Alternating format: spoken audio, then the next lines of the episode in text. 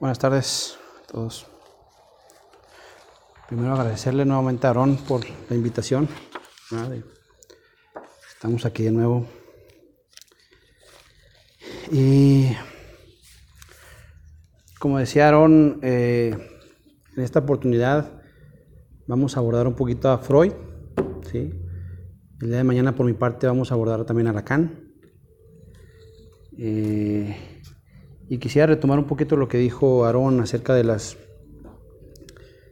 de las teorías, ¿sí? porque de repente pasa que nos casamos con una teoría, ¿sí? sobre todo pasa psicoanálisis, psicología, eh, física, ¿no?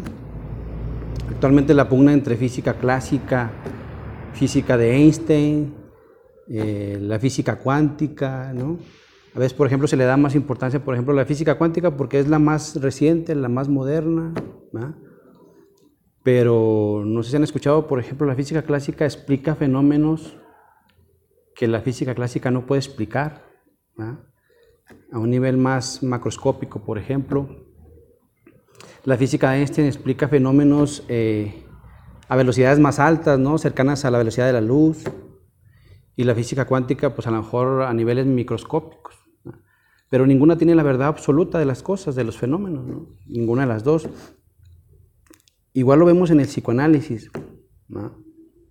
Hay teorías psicoanalíticas, encontramos la de Freud, la de Lacan, el psicoanálisis de Klein, eh, Ana Freud, que no sabemos si Ana Freud, esto es psicoanálisis o ya es una, psicología, ah, como le nombra una psicología del yo, pero que solamente van a explicar ciertos fenómenos, en este caso de la vida psíquica de los sujetos, desde alguna perspectiva solamente, ¿no? Tomando en cuenta ciertas ideas, ¿sí? Y que ninguna, como decían, es absoluta. Te va a dar la verdad de las cosas, ¿no? Y como habíamos mencionado la vez pasada, de que para cada teoría influyen ciertos campos del conocimiento. A Freud le influyeron la física clásica, la medicina, la biología, y eso determinó su teoría ¿no? y su clínica, la medicina. Eh, en Lacan eh, influyeron la lingüística, la filosofía, eh, las matemáticas, como explicaba una vez pasada, sobre la función, o sea, las matemáticas, y de ahí determina su lógica y su clínica. Va a ser una clínica diferente. Entonces, es importante mencionar que, como dice, nos identificamos cada quien con una, con una teoría, pero no podemos decir que una teoría es mejor que la otra. Eso es lo que no se puede decir. Ponerlas a competir. ¿Por qué? Porque a veces, si son lógicas diferentes, pues no tienen ahí un punto de competencia. Y si los ponemos a competir es para decir, es mejor una u otra. Cuando a veces hasta sus objetos de estudio son diferentes, ¿no? Por ejemplo, a veces se, pone a competir a la psicología con el psicoanálisis. Cuando a lo mejor el objeto de estudio de la psicología es eh, lo mental, el comportamiento, la conducta, y el objeto de estudio del psicoanálisis puede ser eh, el inconsciente, lo psíquico. Entonces ahí es donde no, no podemos eh, decir que una teoría es mejor que la otra o que una teoría es más absoluta que la otra. Puede a nosotros agradarnos más, podemos identificarnos más con su metodología, con su técnica, con su clínica, ¿ah? pero no podemos decir que una es mejor que otra. Ni tampoco por ser, a veces también se, se, eh, se desecha ya a estas alturas la teoría de Freud, hasta por ser, se le nombra hasta por ser anticuada. No, es que ya pasó de moda Freud. Como si la evolución en el, como si la evolución en el tiempo existiera, ¿no?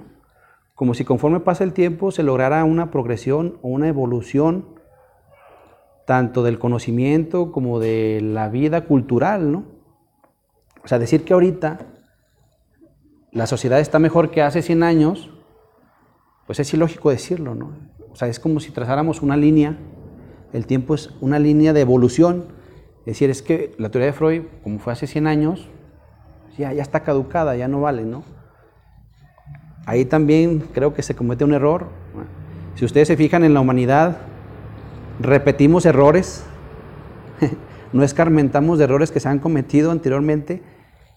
Entonces, eh, no podemos hablar de que se, con el paso del tiempo se llegue a una cierta madurez y que pueda decir, las teorías que ahorita se, crean son mejores que las anteriores.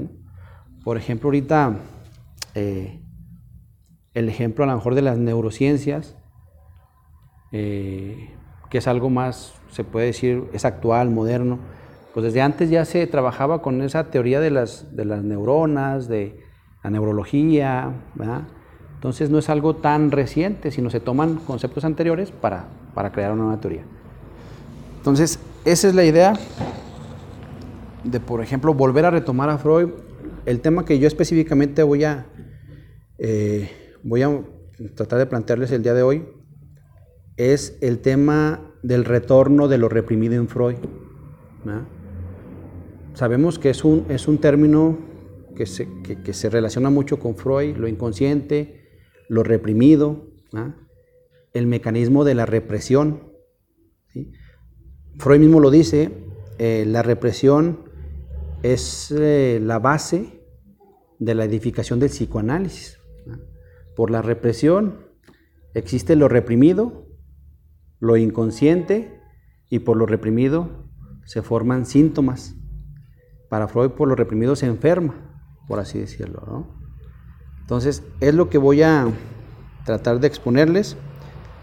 A través de, de esto eh,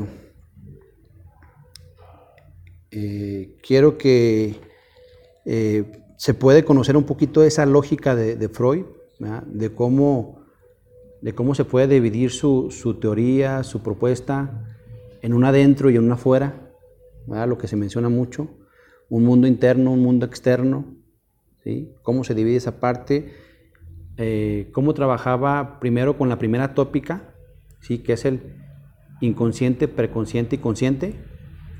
¿Cómo pasa a una segunda tópica, la que mencionaba Aarón? Yo, ello y super yo.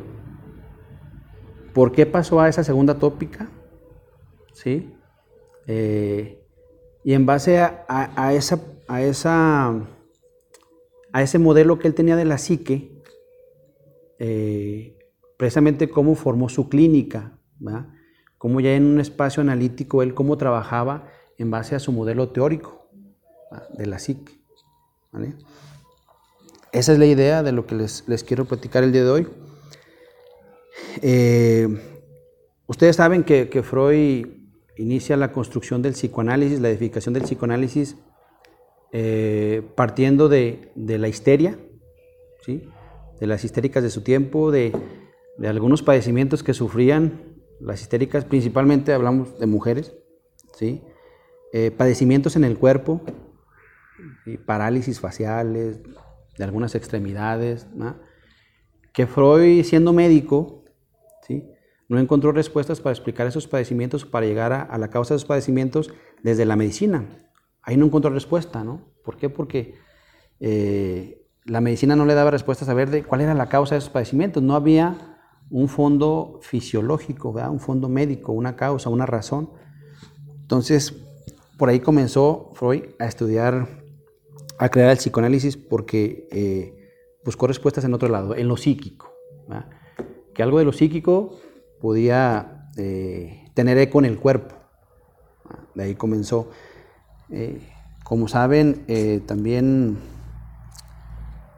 comienza por, por, explicar esta parte en base al trauma, ¿sí? comienza por su teoría del trauma, también es una palabra muy, muy utilizada, ya está de manera muy coloquial, muy común, ¿verdad? Ah, que sufriste un trauma de chiquito, ¿no? Estás traumado, esta parte. Freud empezó por, e, esa parte del trauma eh, para explicar precisamente cómo se formaba un síntoma. Para Freud, el síntoma es un retoño, así lo nombra él, un retoño psíquico de lo reprimido. ¿sí? Algo que se reprime en el inconsciente, eh, no por ser reprimido, desaparece, se aniquila, se elimina. Sigue existiendo. Ahorita vamos a ver más a detalle cómo se reprime, cómo existe y cómo vuelve a retornar. Por eso el, tema de hoy, retorno de lo reprimido. Retorna, eso reprimido retorna en retoños psíquicos, que esos retoños psíquicos son, el síntoma es un retoño psíquico, ¿sí? el chiste, eh, síntoma, chiste, sueño, que mucho tiempo para Freud el sueño fue la vía regia para, ingresar al inconsciente, ¿sí? el lapsus, el lapsus del habla, de la lengua, el acto fallido, ¿sí? Esos son retoños psíquicos del inconsciente para Freud. El síntoma es uno de ellos. Entonces, precisamente, eh, bueno, a lo, que, a lo que sea, a lo que he leído, eh, analiza un poco más Freud lo que es, principalmente lo que es el sueño y el síntoma. ¿sí? Porque para Freud el síntoma es ya lo que enferma. Entonces, precisamente lo que voy a abordar hoy, el, la parte del síntoma como retoño de lo reprimido para Freud. ¿Sale?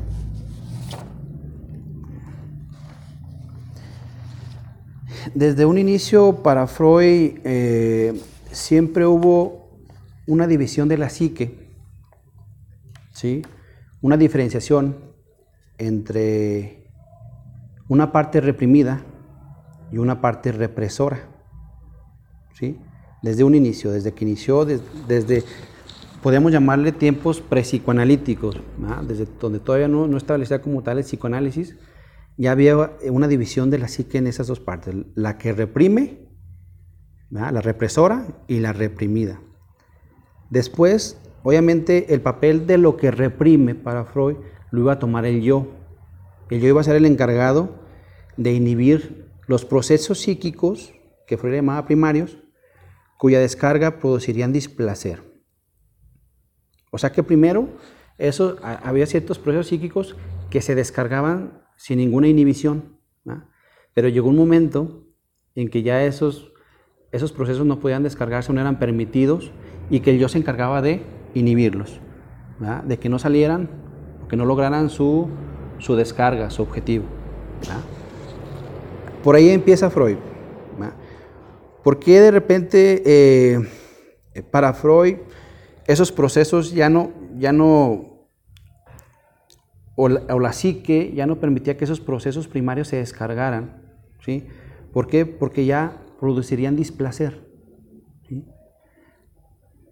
Es, algo de repente, a lo mejor, ahí veía una, contra, una oposición, porque supone que la descarga de esos procesos, esa excitación, lo único que provocaba era placer. Pero llegó un momento en que no, que lo que provocaba era displacer. Por eso se inhibía su, su descarga. Entonces, desde un principio para Freud por ahí empieza. División de la psique en dos partes, la reprimida y la represora. De ahí va avanzando para ir formando su primer tópica, inconsciente, preconsciente y consciente. Entonces, inicia con la teoría del trauma, Freud, para explicar la etiología de la histeria. La etiología de la histeria son las causas que le originan a la histeria. ¿sí? Y también de la neurosis obsesiva. ¿sí? que son dos, dos en ese momento, dos enfermedades neuróticas para Freud, histeria y neurosis obsesiva. Esta teoría del, trauma se basa en,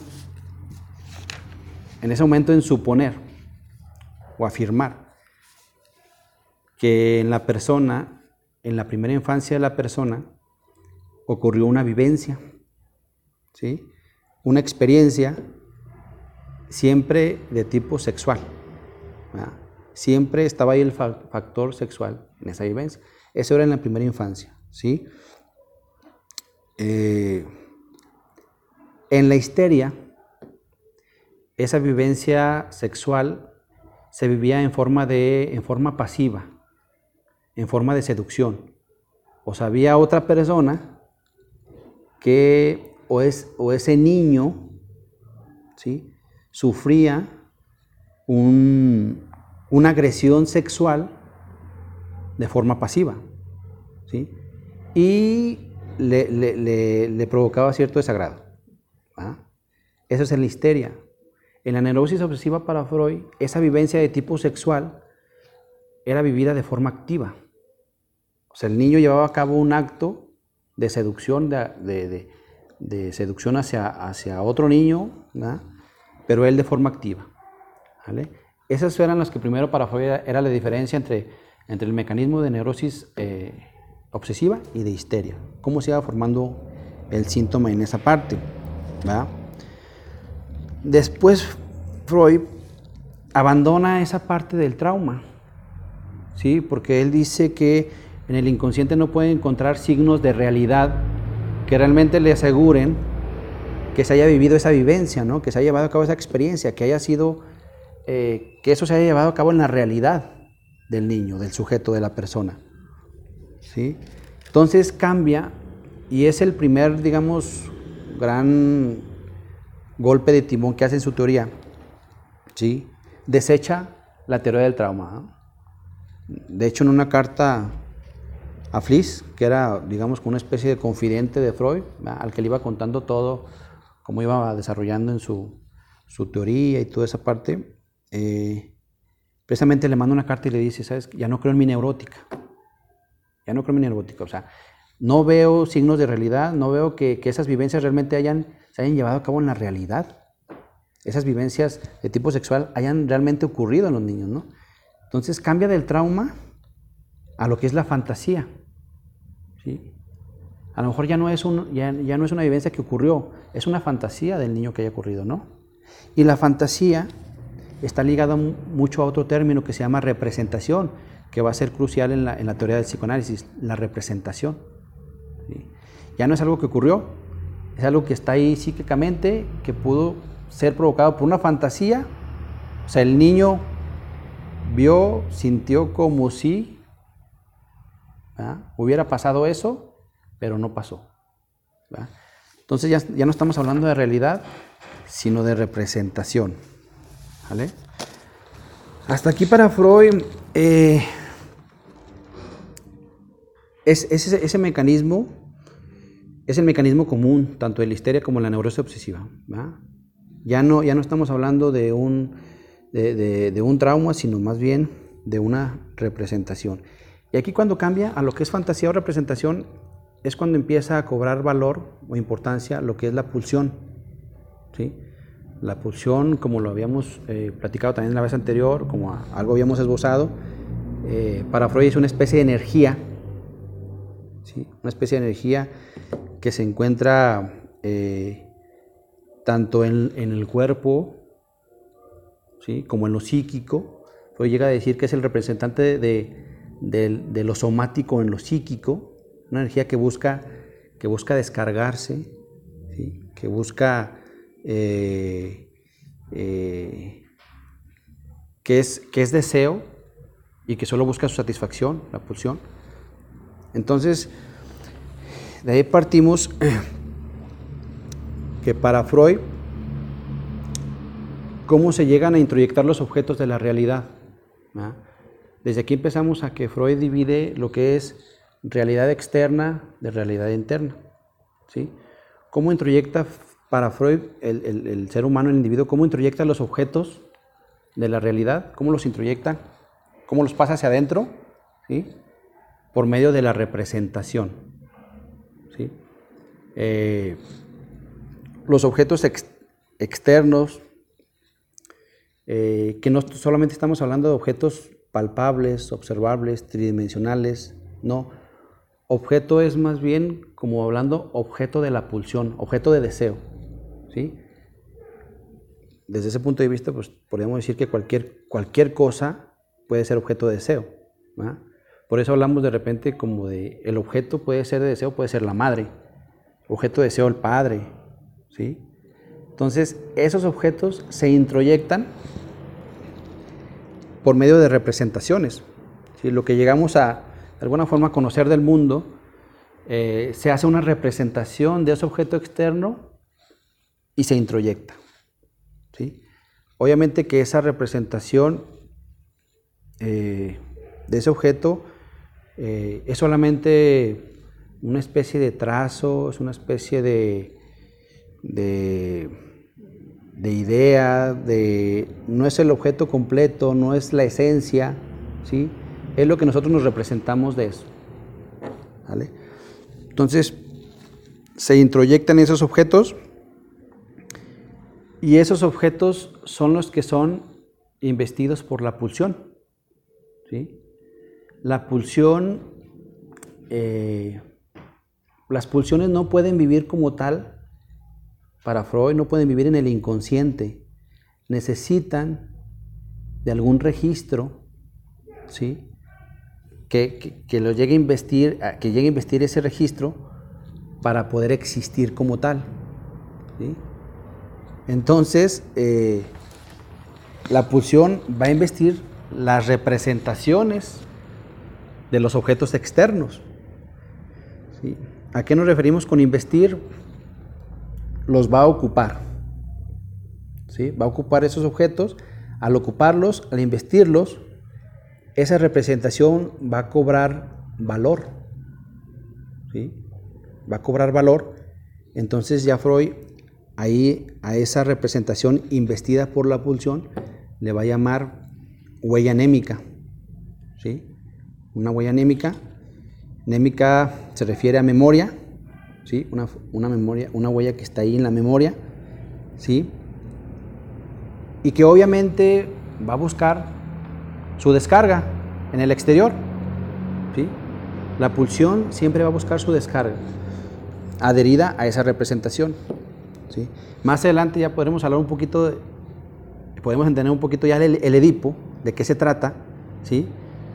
Cuando la pulsión inviste los objetos, el objeto materno, El objeto materno lo inviste de manera, digamos, de índole sexual y el objeto paterno de manera hostil, como agresión, ¿vale? Entonces, eh, así vamos un poquito avanzando en esa parte. Entonces, solamente así puede, pueden vivir las pulsiones en el inconsciente, adheridas a ciertas representaciones, ¿vale? A esas representaciones que ya cobran valor por esa investidura y van a tratar de salir al exterior a descargarse, ¿sí? Ahí es donde para Freud se da el primer momento de la represión, ¿sí? Regresamos un poquito al principio para Freud, la represión, eh, que era ese, obstáculo para acceder a la conciencia de algo, ¿sí? se reprime algo, se, se desaloja de la conciencia. Para Freud, en un primer momento, ese, ese, esa defensa de la psique era voluntaria. ¿sí? La persona eh, tenía esa vivencia sexual y voluntariamente trataba de olvidarla. ¿sí? Era un olvido voluntario. Eh, ya después, como vamos a ver más adelante en la represión, ya es una cuestión después inconsciente. La represión se lleva a cabo de manera inconsciente. Nosotros no decidimos cuándo reprimimos, cuándo no reprimimos. Eso pasa de manera inconsciente, eh, según la, teoría de Freud. Y esa función, posteriormente, como decíamos, la, lleva a cabo el yo. El yo es el que reprime, por así decirlo. ¿sí? Entonces, como le digo, primero esa, esa represión se lleva a cabo por un acto voluntario, ¿sí? Pero volvemos a lo mismo. Siempre la represión va a fallar, dice Freud. ¿sí? Eh, aquí les voy a leer una cita de Freud.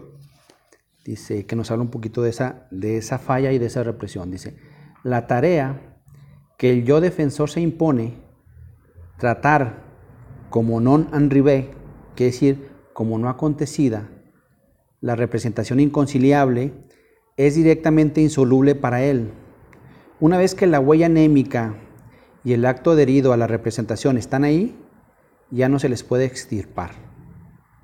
Por eso equivale a una solución aproximada de esta tarea lograr convertir esta representación intensa en una débil, arrancarle el afecto, la suma de excitación que sobre ella gravita. Entonces, esa representación débil dejará de plantear totalmente exigencias al trabajo de asociativo.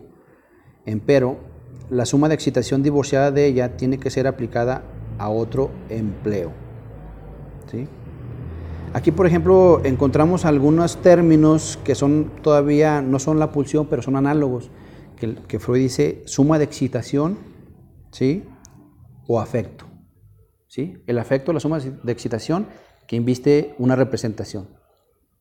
Entonces, ahí encontramos un, poquito la, ya encontramos una diferencia de la lógica de Freud con la de Lacan, porque aquí menciona que esa, que esa representación, que ya estando ahí, ya estando adherida cierta suma de efecto a una representación, esa representación ya no se puede eliminar. ¿sí? Lo que se mencionaba anteriormente son huellas indelebles que se quedan en el inconsciente, en el interior del sujeto. ¿Sí? Y, mencionando alguna diferencia con Lacan, para Lacan no hay huellas indelebles, ¿verdad? son significantes, mañana lo vamos a trabajar, pero es, es, un poco lo que se, a veces se menciona como, como lo, lo trágico de la, de la teoría de Freud. Hay huellas que no se pueden borrar y que van a determinar de alguna forma tu, tu futuro, tu padecimiento, tu síntoma. Entonces, si no las puedes borrar, entonces, ¿qué se va a hacer con eso? No? Es, es un poquito a veces el, el, el, enfoque que se le da a Freud de, trágico. Ya, ya hay un destino ahí.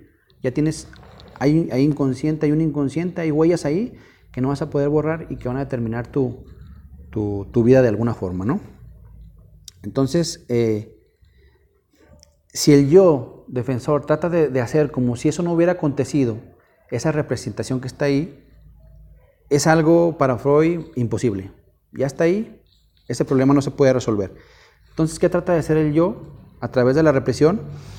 Trata de quitar ese afecto, esa pulsión, esa suma de excitación a esa representación, pero no puede desaparecer. Esa excitación o esa pulsión va a tener que ser aplicada, dice aquí, a otro empleo. A veces comúnmente también lo que se maneja de Freud es, pues el síntoma es una especie de energía, que si se aparece el síntoma, es decir, le tapas esa salida a la energía, pues va a tener que salir por otro lado. O sea, quitas un síntoma y aparece otro síntoma. Y algo hay de razón en esa parte. Algo de razón, pero vamos viendo eh, desde dónde. Entonces, eh, a donde se dirija ese afecto arrancado de, esa representación, que es inconciliable para el yo, es lo que va a determinar eh, si es lo que va a definir el síntoma. Se va a ser un síntoma histérico, un síntoma obsesivo, ¿sí? dependiendo de dónde se vaya esa suma de excitación. ¿vale? Como no se puede aniquilar la representación, entonces va a tomar otro camino. ¿Qué pasa? ¿Qué destino tiene en la histeria ese monto de afecto? El cuerpo. Se va al cuerpo. Freud a ese mecanismo le va a llamar conversión. ¿Vale? Aquí les voy a leer una cita de Freud. Dice, en la histeria, el modo de volver inocua la representación inconciliable es transponer a lo corporal la suma de excitación, para lo cual yo propondría el nombre de conversión. Ahí está claro. ¿verdad? Entonces, eh, de alguna forma, en la histeria, la pulsión se va al cuerpo, a lo somático. ¿sí? Diferente como lo vamos a, ver en lo que es la obsesión. La obsesión, para la, la neurosis obsesiva, la pulsión se va a quedar en lo psíquico. Se va a mantener ahí, pero de una forma eh, diferente. ¿vale? Entonces, para Freud es más efectivo el mecanismo de la, histeria que de la neurosis obsesiva porque ya en la histeria ya no se toma como un afecto, o el individuo ya no lo toma como un afecto, como que hay ahí una situación, sino ya lo toma como una cuestión del cuerpo. La histérica no dice, ah, me duele o tengo paralizada la pierna, es una cuestión psíquica, ¿no? Para ella es un dolor en el cuerpo, ¿no? Como tal ahí. Ahí existe el dolor, es real. y ya no tiene esa carga de psíquica de ese afecto irreconciliable que está ahí, ¿no? O sea, la defensa para Freud en la histeria es un poco más efectiva que en la neurosis obsesiva. ¿Qué pasa en la neurosis obsesiva? Ese afecto eh, asociado a la representación original eh, se liga a otras representaciones. ¿sí? Se arranca de esa, que se reprime, pero se va a otras representaciones. Freud le va a llamar a, le va a, llamar a eso enlace falso. Hay un enlace falso con otras representaciones. Eh, esos mecanismos que se dan en, ese, en ese, tipo de, de, procesos, Freud ubica dos mecanismos, el, mecanismo de desplazamiento y el de condensación. ¿sí? Si ustedes, por ejemplo, eh, se fijan en los sueños, pues eh, se fijan ustedes en lo ilógico que son los sueños. Son cuestiones que uno no le entiende, no le haya la historia, no le haya el hilo, son cosas muy raras. ¿Por qué? Porque precisamente para Freud pasan ese tipo de mecanismos. Se van a cabo estos procesos, se desplazan las representaciones, se condensan. ¿A qué se refiere Freud con la condensación? Sobre una sola representación se empalman varias representaciones y por eso sufre todo eso una, desfiguración. Que por eso, por eso se nos presentan los sueños tan raros, porque fue desfigurado. ¿Sí? O sea que para Freud, para que algo reprimido acceda al, consciente nuevo, nuevo, o sea, pase del inconsciente al consciente o a la conciencia, tiene que ser primero desfigurado. ¿sí? Tiene que estar lo más alejado que se pueda de, lo de, la representación original. Eh, es como si, por ejemplo, quien lleva a cabo la represión, el yo, quien lleva a cabo esa censura, ese bloqueo de lo inconsciente hacia la conciencia, ¿sí? a la hora de, no sé, como una especie de analogía, a la hora de que algo quiera acceder a la conciencia, eh, primero tenga que ver que no sea algo de lo reprimido, ¿no? algo de lo que está muy cargado de, afecto. Entonces, para, para, que no sea reconocido, pues tiene que sufrir cierto, cierto, lo que decimos, cierta desfiguración. Tiene que estar lo más alejado del original para que pueda pasar la censura de nuevo a lo consciente. Por eso, eh, lo que decíamos, los retoños psíquicos, ¿cuáles son? El chiste, el sueño, un acto fallido, un lapsus, el síntoma. ¿sí?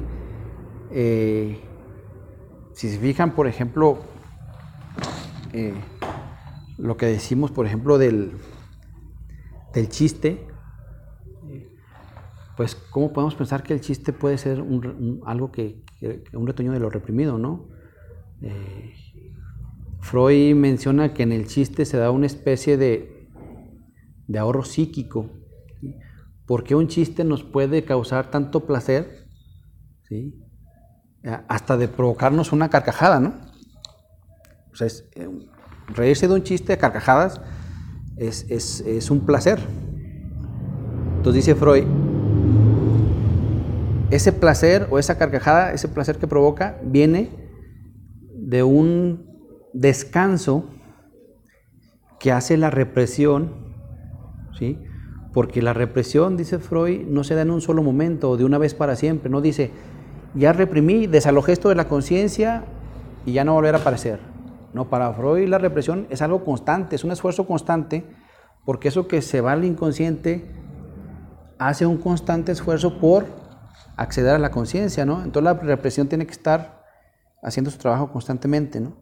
Entonces en el chiste es como una especie de, de tregua, ¿no? descansa un poquito, sale lo reprimido y entonces eh, hay ese momento de placer, pero luego, volvemos a, reprimirlo. ¿no? Pero uno puede decir, ¿cómo el chiste puede ser algo, algo de lo reprimido? Pues un poquito saliéndome del síntoma, eh, eh, ahorita regresamos, para Freud hay dos tipos de chistes. Es el, si mal no recuerdo, es el chiste inocente, ¿sí? chiste inocente y el chiste tendencioso. El chiste inocente eh, no nos provoca tanto placer. Es el chiste inocente que, ah, caray, y nos provoca una risa un poquito más, más, eh, menos fuerte, ¿no? Menos. Y el chiste tendencioso es el hostil, ¿sí? O el, el, Freud menciona, o el obsceno, digamos el de doble sentido.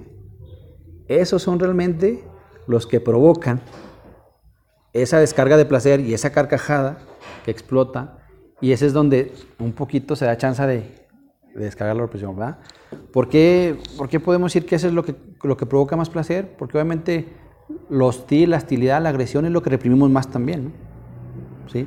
Cuando se hace un chiste que discrimina, un chiste que ¿verdad? es una agresividad que, que para Freud nosotros tenemos reprimida y que el chiste nos hace un poquito eh, descargar esa agresividad sin sentirnos culpables, porque a lo mejor el chiste lo dijo otra persona, pero a mí me provoca placer, porque sale eso. igual lo obsceno, lo de doble sentido, lo que tiene que ver con lo sexual, es principalmente lo que se reprime, en ese momento eh, hay un descanso. Entonces dice Freud, causa placer el chiste porque hay un, un ahorro de gasto psíquico, que, que ese ahorro es de precisamente el descanso del esfuerzo de la represión, de estar deteniendo ese inconsciente. Volviendo al tema del síntoma, eh,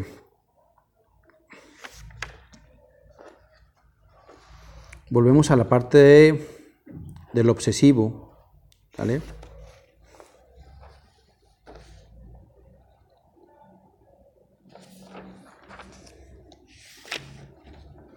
Aquí, como les decía, ya cuando aparece la cuestión de la representación o la fantasía, o sea, ya cuando Freud deja la vivencia, lo que ocurrió en la realidad, lo que, lo que fue, lo que pudo haber sido una experiencia como tal, sí, es donde se pasa principalmente, le da la importancia a la pulsión. Aquí les leo la cita de lo que, lo que nos dice Freud, que es la pulsión. Si dice, la pulsión nos aparece como un concepto fronterizo entre lo anímico y lo somático, como un representante psíquico de los estímulos que provienen del interior del cuerpo y alcanzan el alma como una medida de la experiencia de trabajo que es impuesta a lo anímico a consecuencia de su trabazón con lo corporal. ¿sí? Esa es la cita de lo que nos dice que es la pulsión. Como les decía, eh, la pulsión siempre actúa como una fuerza constante, ¿sí? Que solo busca satisfacción, que solo busca descarga. Eso, eh, eh, eso nos trae ahorita aquí a la mesa lo que es el principio de placer para Freud. El principio de placer para Freud lo que significa es que siempre, eh, cuando hay un exceso de carga, de suma, de excitación, siempre el aparato psíquico va, va a buscar volver al equilibrio, a restablecerlo. Por eso se busca la descarga, ¿sí? Para volver a la homeostasis, al, al, equilibrio, ¿no? Entre más suba la excitación, la carga de afecto, ¿sí? Es más displacentero. ¿sí? Si ustedes, bueno, pueden tomar, podemos tomar como referencia el orgasmo, ¿no? El orgasmo se llega a una especie primero de, excitación total y lo placentero es la descarga. Volvemos al punto donde no hay excitación. Puede ser un buen referente, de mejor, del principio de placer. Entonces, por eso, la pulsión o las, las mociones pulsionales para Freud se, va, se, se, rigen por el principio de placer. Siempre buscan su descarga, su satisfacción. ¿Para qué? Para volver al estado de equilibrio.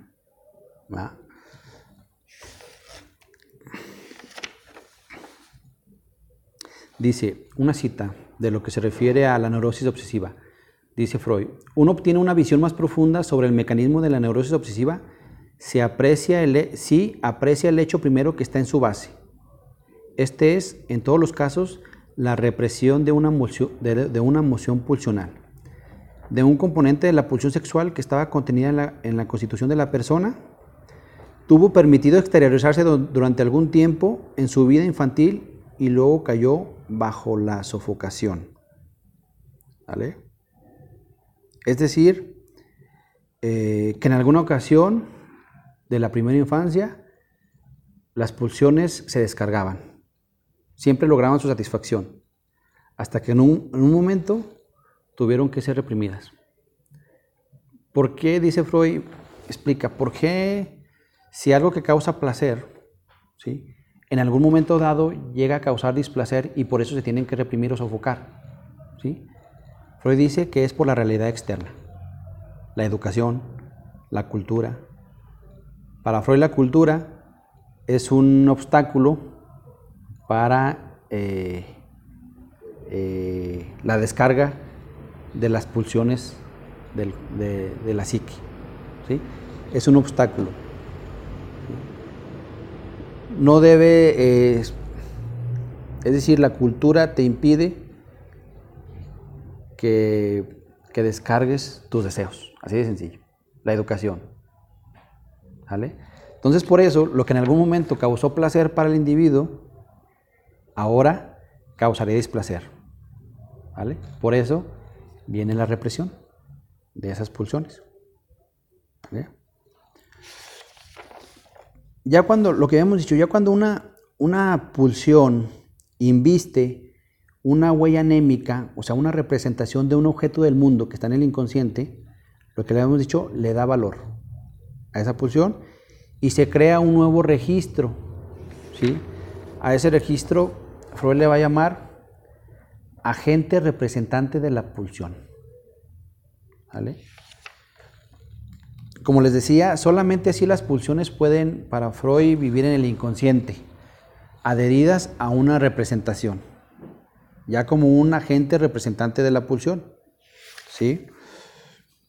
Entonces, sobre este agente representante de la pulsión, es cuando en un primer, primer momento actúa la represión. ¿Sí? Para Freud hay dos momentos de la represión. Este es el primer momento y el segundo va a ser ya cuando actúa sobre los retoños psíquicos.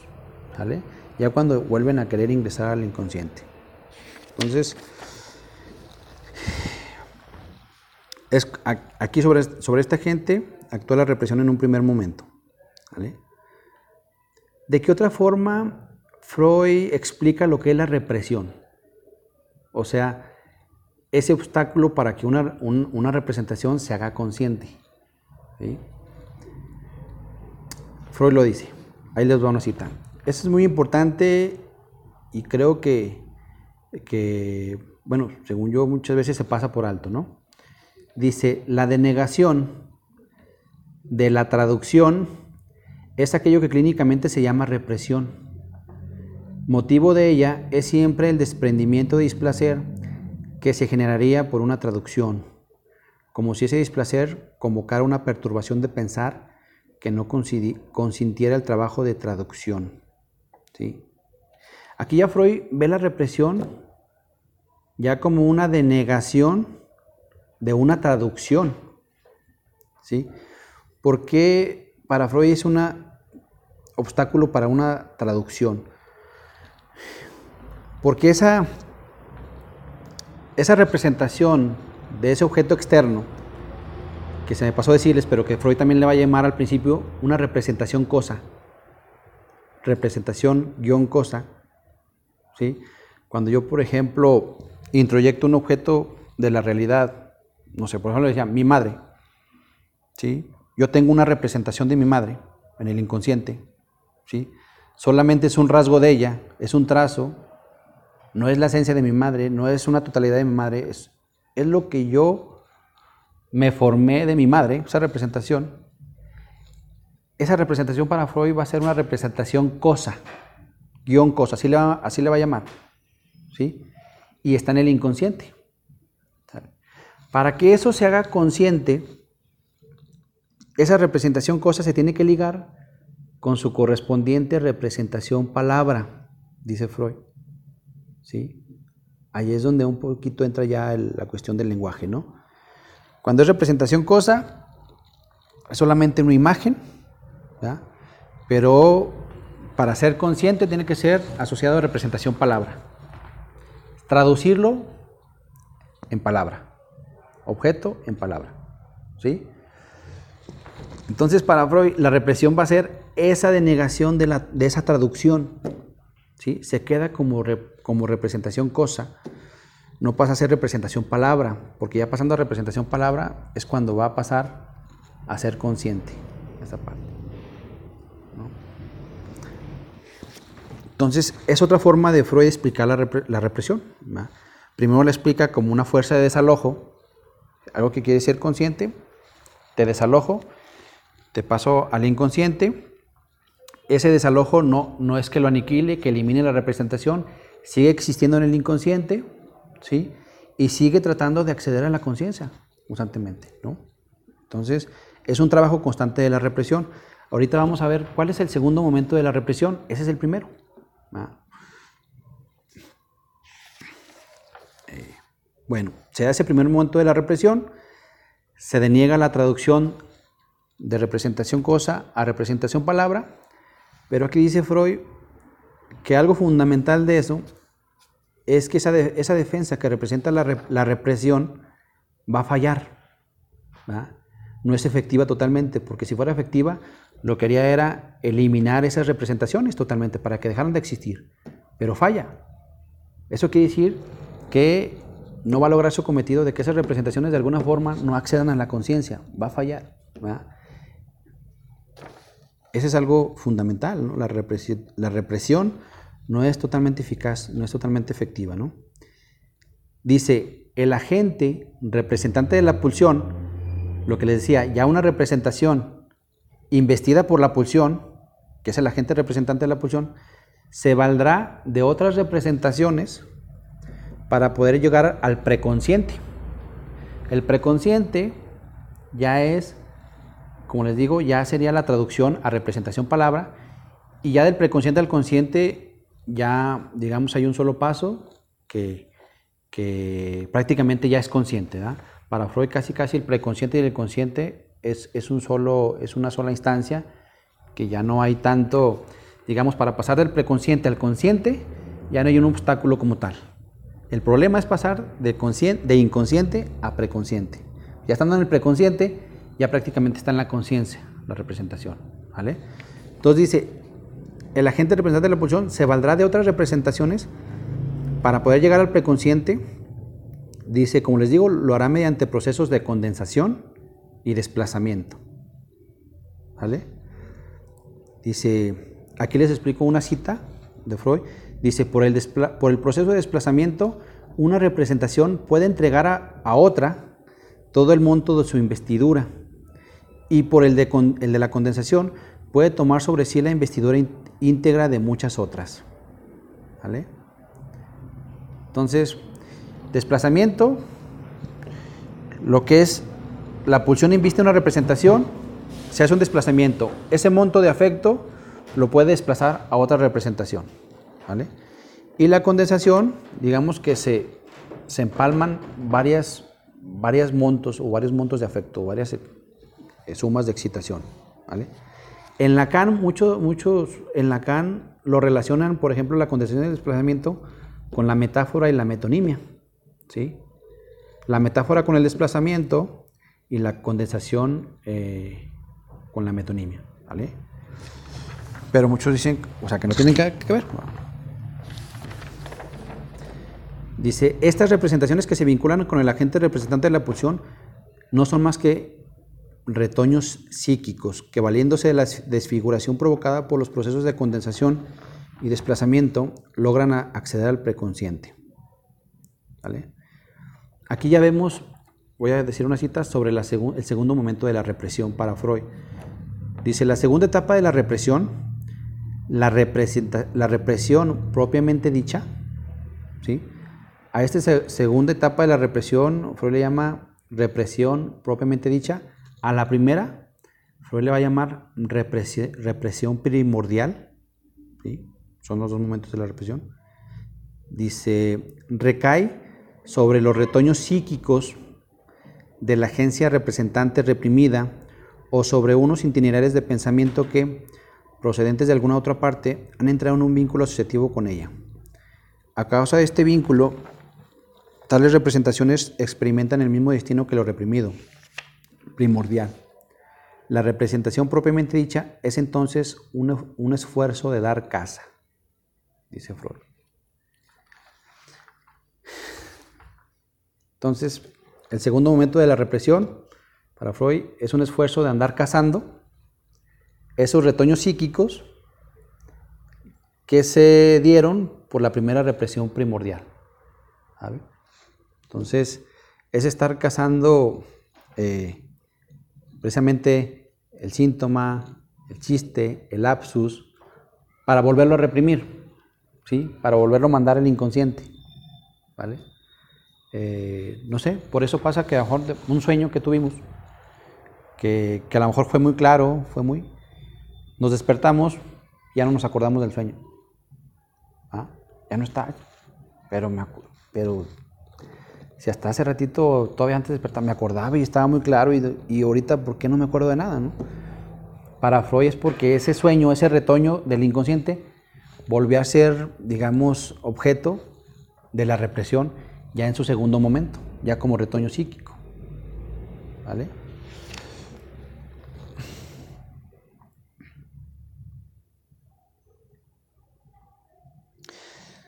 Dice, es por esto, dice, es importante señalar que esta represión de las mociones pulsionales en la neurosis obsesiva fracasa, lo que decíamos, por lo que siempre va a ser necesario nuevos intentos psíquicos para contrarrestar ese, esfuerzo, ese constante esfuerzo de la pulsión por acceder a la conciencia para su satisfacción. Es por eso que, al no ser suficientes las acciones obsesivas, aparecen las prohibiciones que tendrán como finalidad mantener alejada la situación de la tentación. Mm.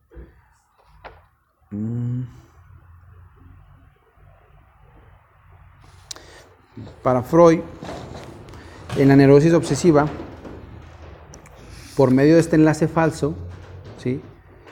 Eh, se desplaza la, carga psíquica a otras representaciones que van a ser las acciones del obsesivo. Los uh, mm, ceremoniales que se hacen, ¿sí? Las fobias. Todo esto para Freud representa las acciones obsesivas.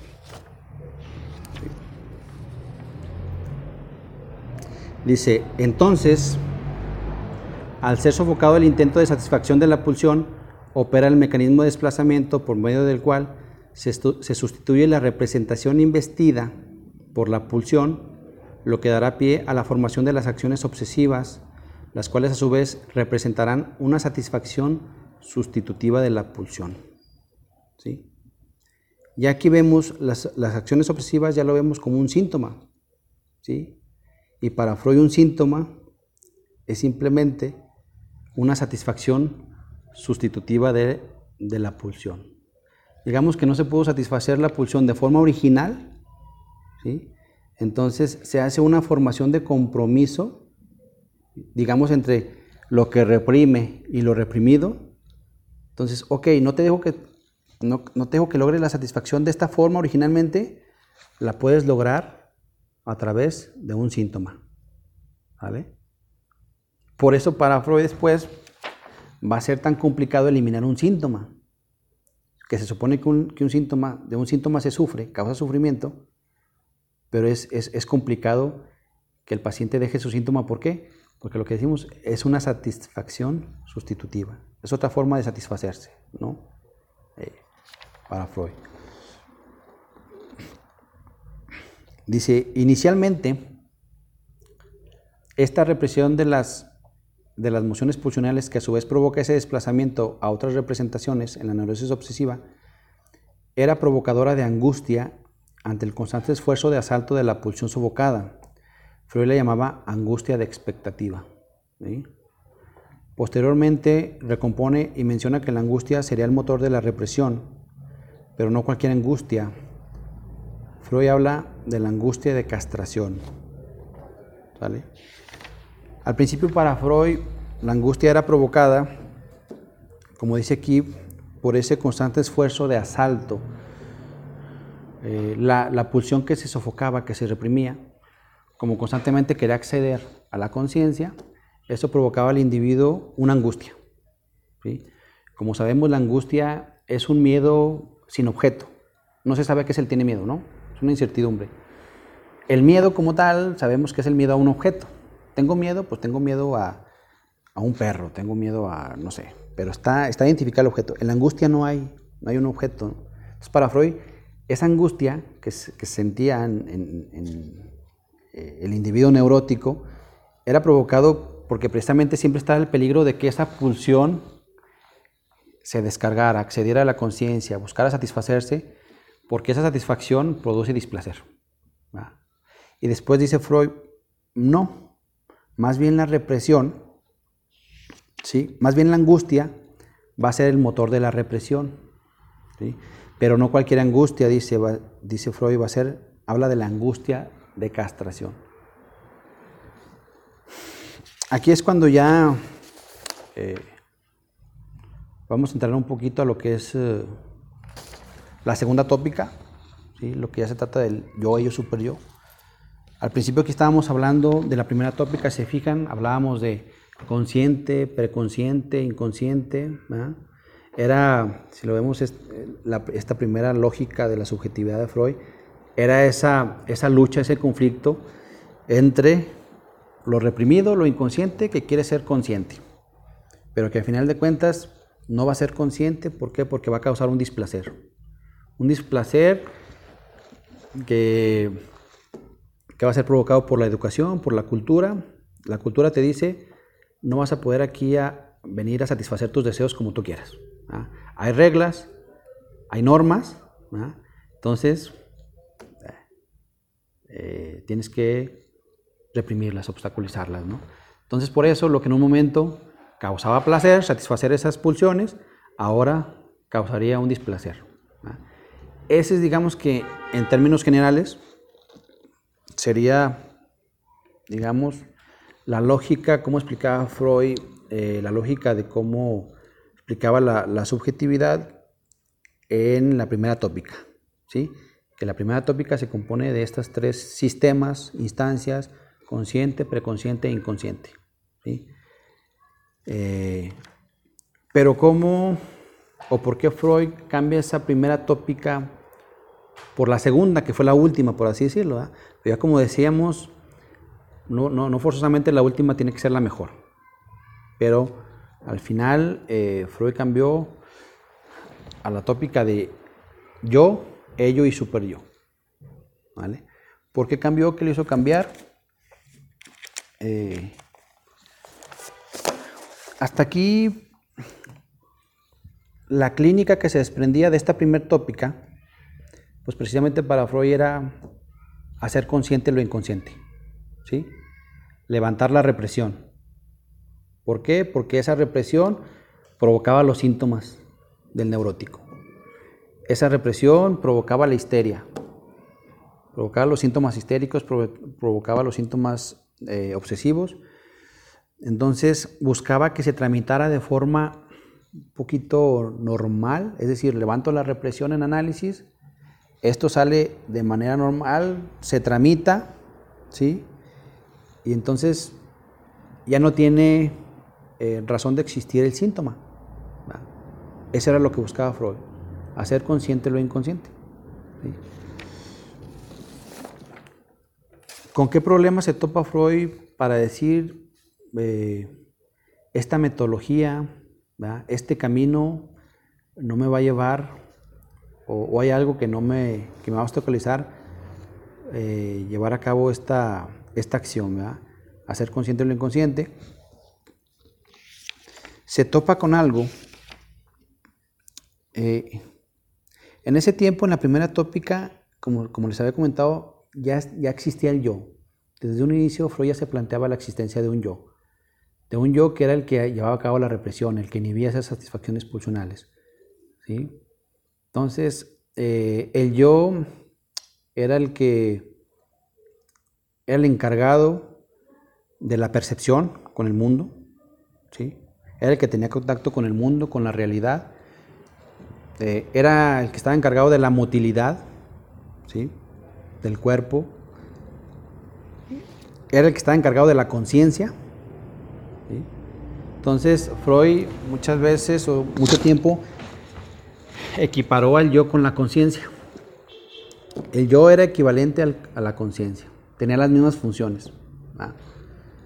Eh, pero ¿con qué se toca, con qué se topa, perdón, Freud para decir, esto ya no checa, ya no me sirve esta, esta primera organización que tengo de la psique, esta división.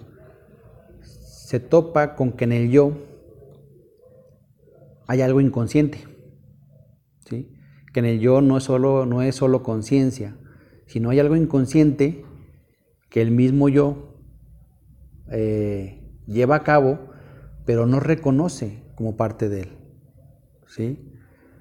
Eh, eso que no reconoce es lo que mencionaba Aarón, es una resistencia. En la clínica, Freud se encontró con que los pacientes tenían una resistencia a ser consciente lo inconsciente. ¿sí? De repente el paciente comenzaba a llegar tarde, a faltar, ¿sí? Cuando se empezaba a avanzar en esa parte de eh, de llegar a, lo reprimido, ¿no? Del síntoma. Se empezaba a avanzar, entonces el paciente no iba, faltaba, llegaba tarde, ponía mil pretextos, ¿no? Entonces Freud, hay una resistencia del paciente a que realmente se desaparezca su síntoma. Y esa resistencia es inconsciente. ¿Por qué? Porque si le hacía saber al paciente, oye, es que esto es... No, es que de veras me dejó el camión. de veras llegué tarde porque no pasó por mí el taxi, no sé. O sea, el, yo mismo no, eh, no, sabía reconocer eso que él mismo operaba el yo y que eh, producía que, eso no se avanzara ¿no? En la sesión o en la clínica.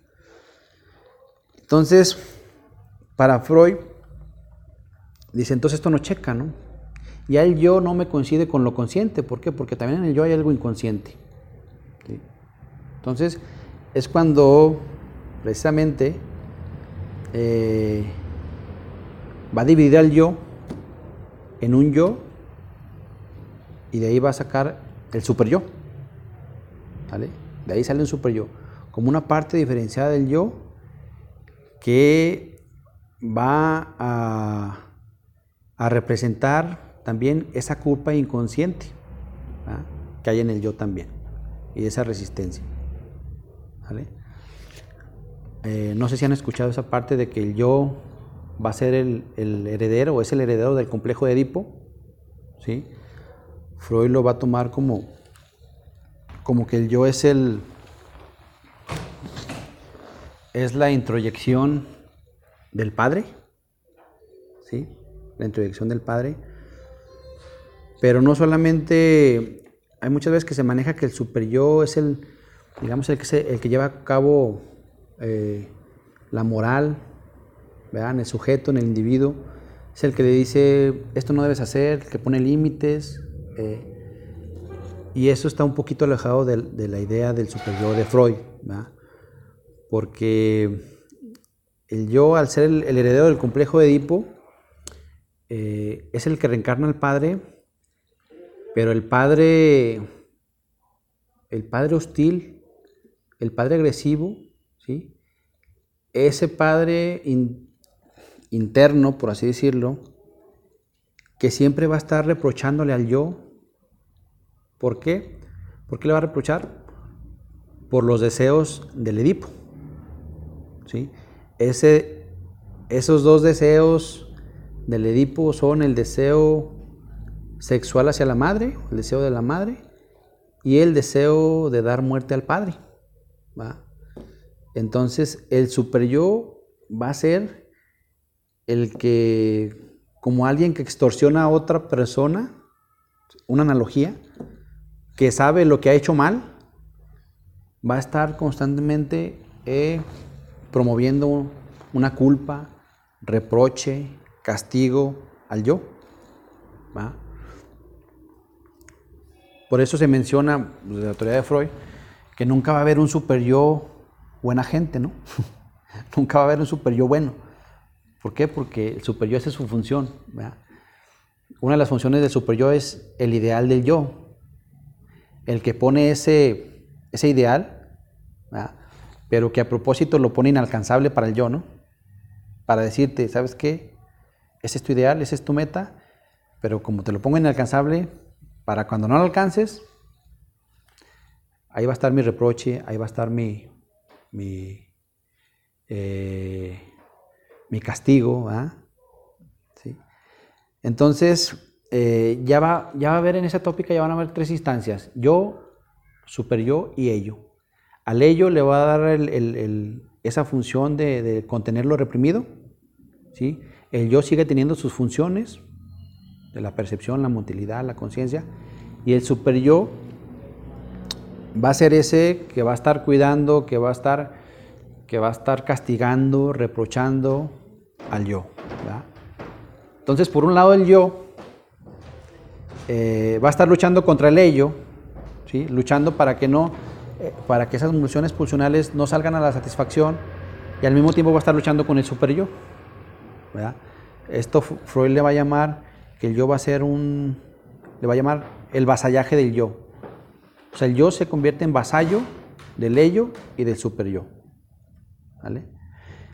Entonces, esta angustia de la que decíamos, que primero esa angustia iba a ser provocada por la represión, esa angustia a que eso reprimido regrese y se satisfaga, ahora va a ser el motor de la represión.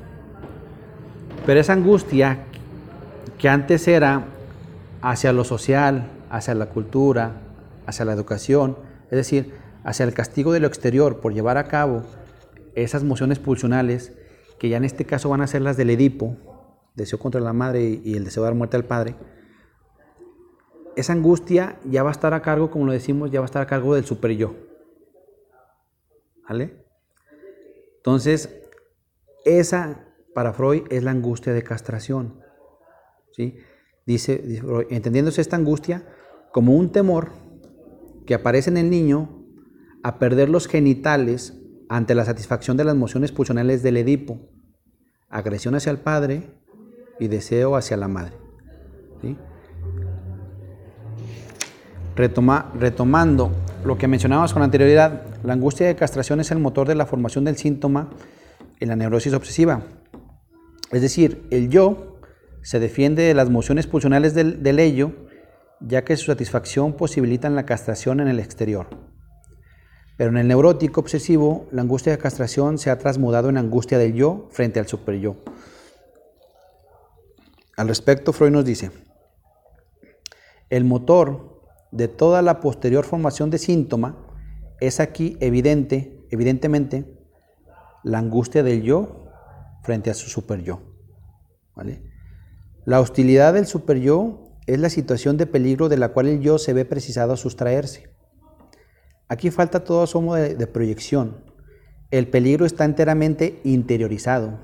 ¿sí? O sea, el peligro no viene de afuera, viene de, del interior, del super yo. Pero si nos preguntamos por lo que el yo teme del super yo, se impone la concepción de que el castigo de éste es un eco del castigo de castración.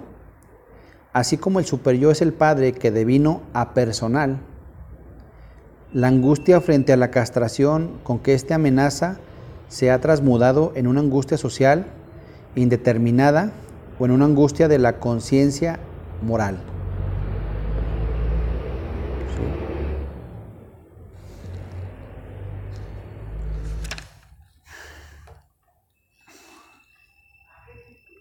No sé cómo vayamos de tiempo. No sé.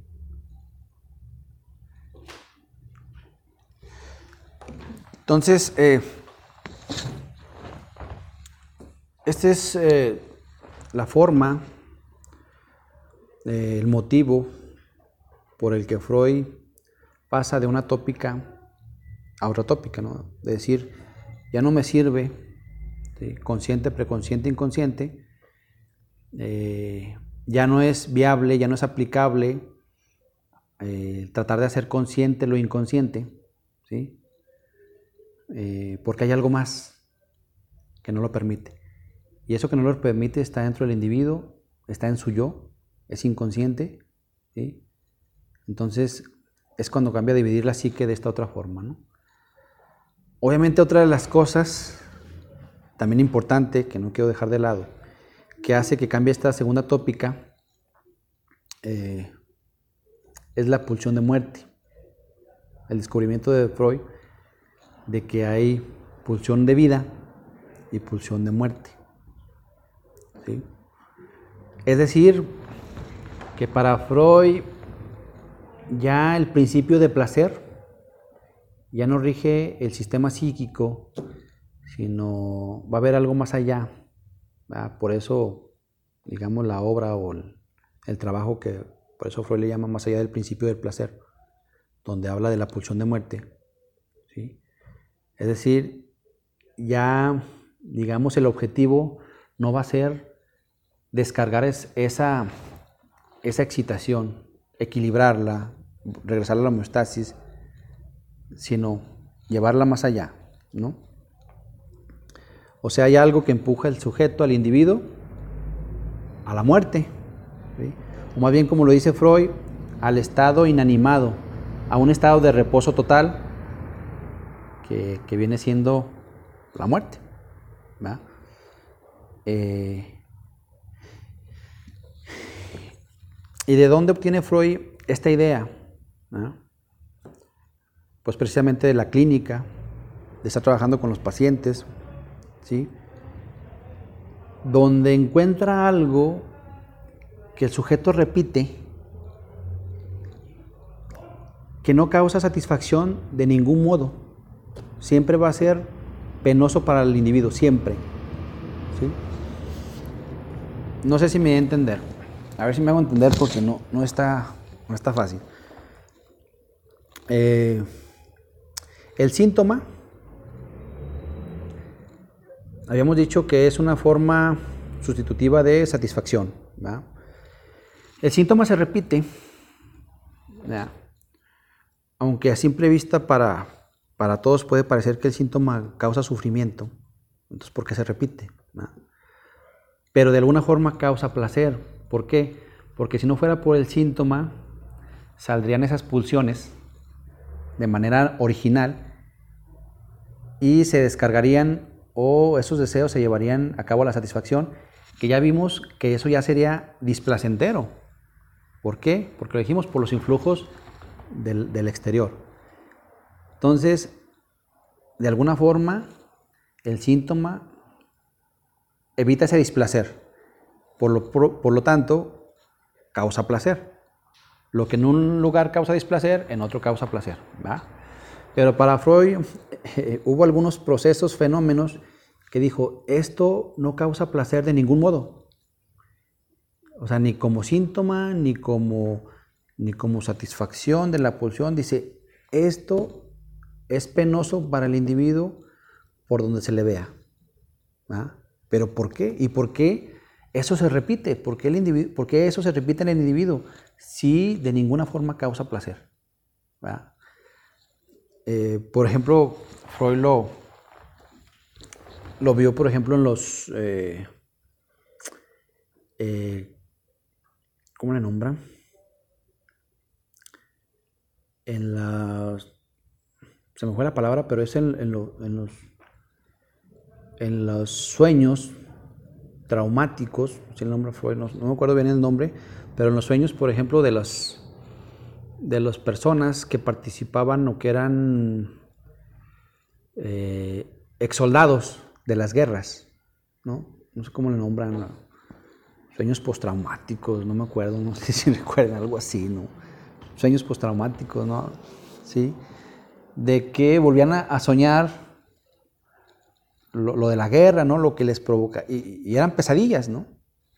Entonces Freud, ¿por qué siguen soñando eso? Algo que les causa pena, algo que les causa sufrimiento y que de, ningún otro modo eh, puede ser eh, algo placentero, ¿no? Porque hasta ese momento Freud decía que los sueños representaban el cumplimiento del deseo. Pero eso, ¿cómo?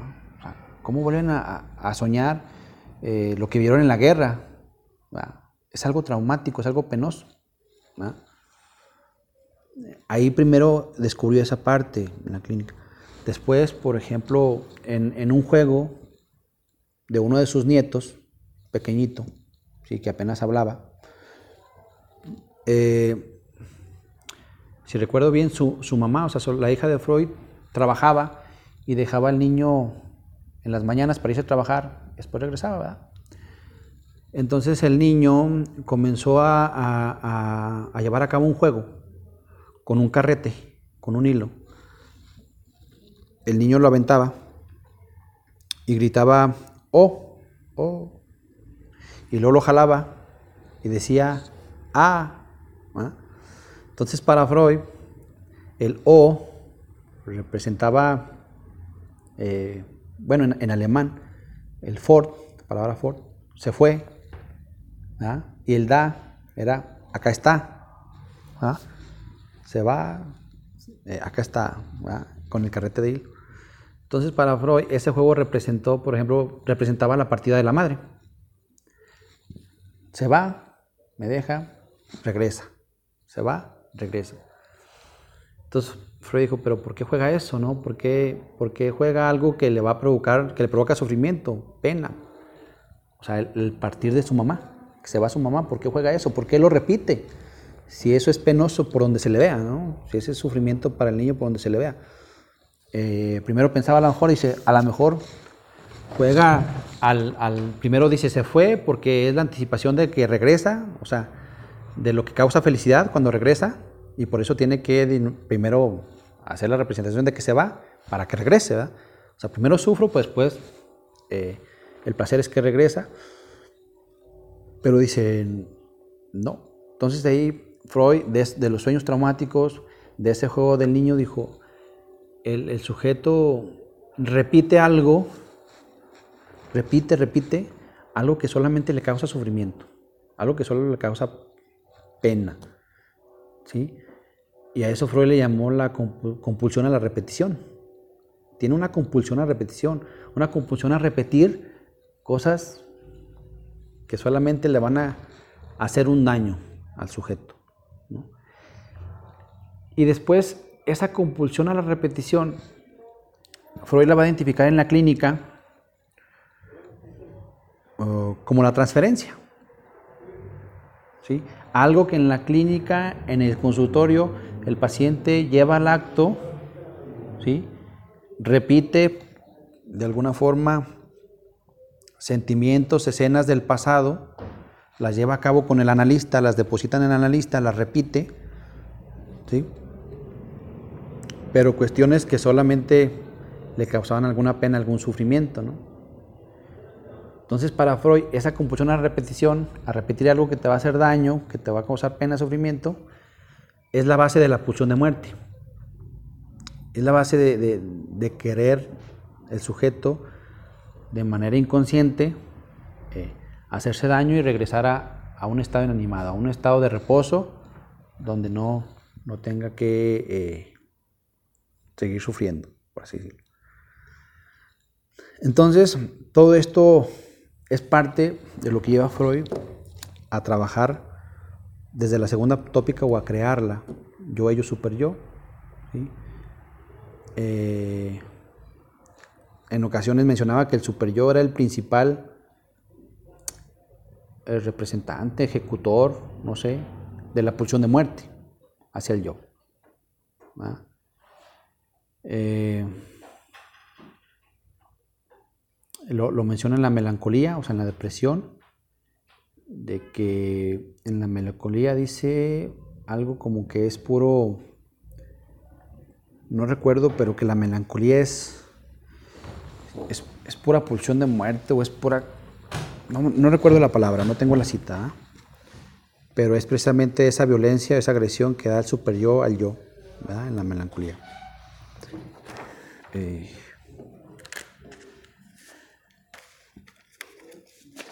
es un poquito lo que yo les quería platicar acerca de, de lo que es eh, el proceso que pasa, eh, cómo lo explica Freud, de cómo primero se llega a reprimir algo, ¿qué es lo que se reprime?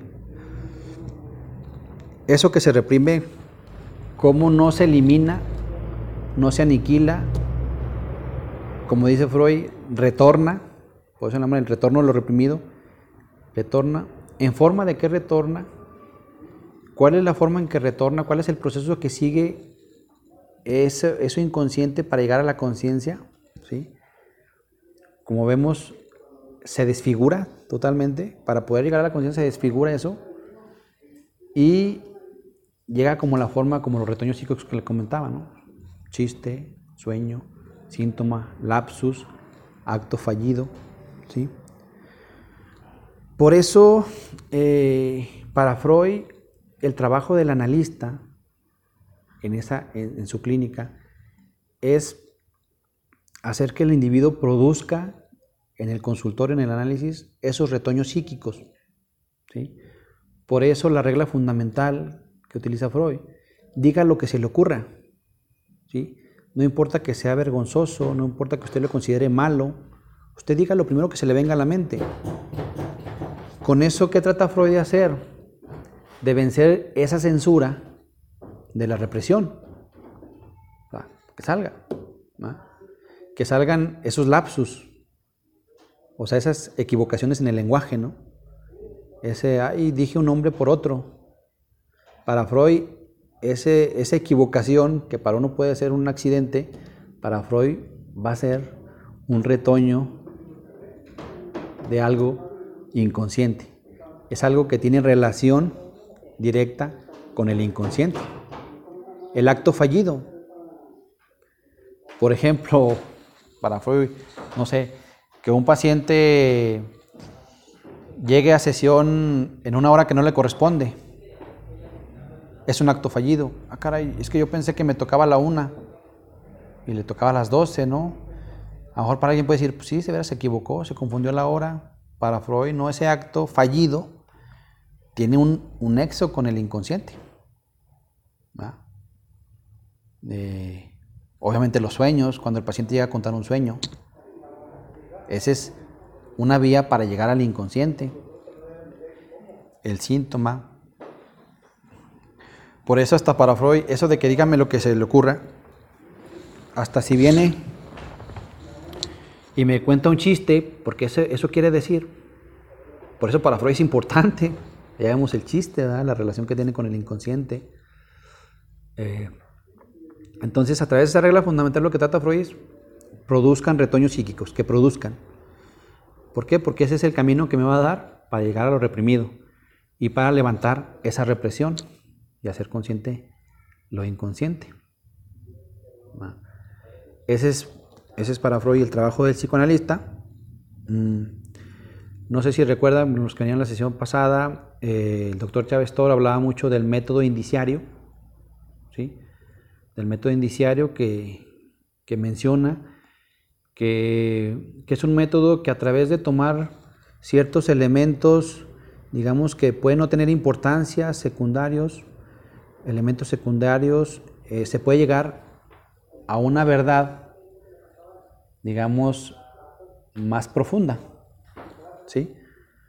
Y decía que el método indiciario, obviamente, se llama Ginsum, el que, el que lo, propone. Ese método indiciario lo, lo utiliza Freud, lo utiliza eh, la criminología, ¿sí? Eh, lo de las pinturas. ¿sí? Es decir, que para, que para Freud toma los, los retoños psíquicos como indicios de algo que está más allá, de algo que yo no puedo observar, que no puedo ver, que es el inconsciente.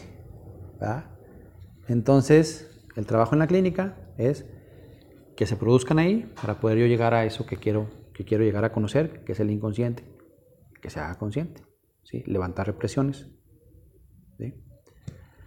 Entonces es más o menos la, lógica que maneja Freud en su teoría, por eso esa parte que se menciona, que se mencionaba la vez pasada, eh, de esa división de, Freud entre lo externo y lo, interno, el interior, ¿sí? hay un aparato psíquico interno, que va a introyectar lo externo o va a proyectar hacia lo, externo, ¿sí?